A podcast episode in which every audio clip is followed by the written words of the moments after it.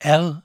Reiseführer. Das Zeitalter der Reiseführer begann mit der Eisenbahn. Bereits ein Jahr nach der Eröffnung der Bahnstrecke Berlin-Potsdam im Jahr 1838 erschien in der Sturschen Buchhandlung ein Bändchen namens Spaziergang durch Potsdam und Berlin. Der unbekannte Autor verspricht seinen Lesern im Vorwort: Ich führe den Fremden und unterhalte ihn, wie ich einen mich besuchenden Freund zu führen und zu unterhalten pflege, der einen lebendigen Sinn für die Natur hat, den das Schöne erfreut, wo er es nur findet.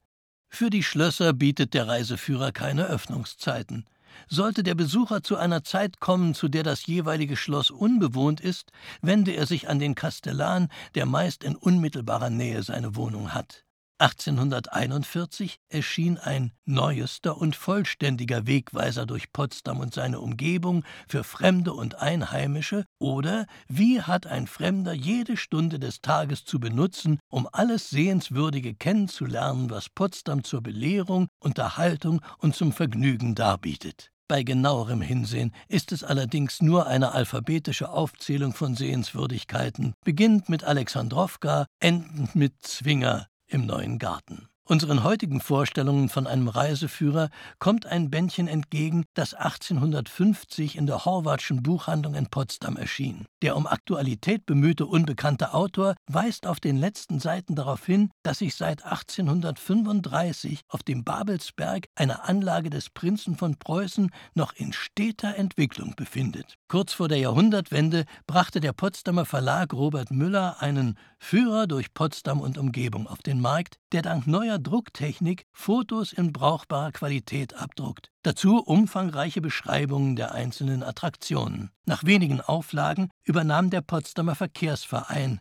der Zusammenschluss von Hoteliers und anderen am Tourismus Interessierten, das Projekt und veröffentlichte in kurzer Folge mehrere Auflagen des illustrierten Führers durch Potsdam. Zum Preis von 50 Pfennigen erhielt der Käufer nicht nur ein 148 Seiten umfassendes Kompendium über alles, was der Besucher Potsdams wissen sollte, sondern auch zwei große Klappkarten von Potsdam und seiner Umgebung. Nach dem Ersten Weltkrieg publizierte der Verkehrsverein den Neuen Führer durch Potsdam und Umgebung im Verlag der Potsdamer Tageszeitung. Autor dieses Stadtführers war Professor Dr. Hans Kanja, der bis in die 1940er Jahre hinein fundierte Beiträge zur Potsdamer Geschichte veröffentlichte.